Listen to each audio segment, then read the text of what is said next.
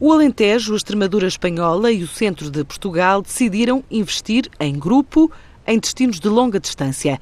Estas regiões registaram no primeiro semestre do ano um crescimento médio do turismo que ronda os 20%.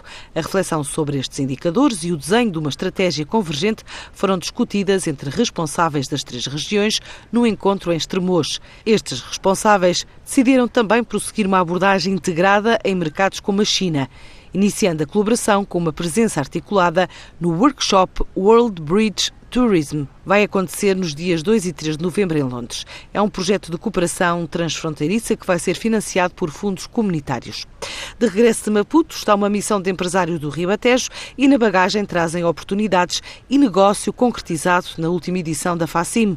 Nesta ação de apoio à internacionalização feita pela Nersa em Moçambique, além da feira, foi realizada uma mostra de produtos num dos principais hotéis da capital moçambicana, dedicada aos setores da alimentação e bebidas, construção civil, materiais e máquinas, metalomecânica, mobiliário e decoração para alavancar exportações e também atrair investimento para a região do Ribatejo.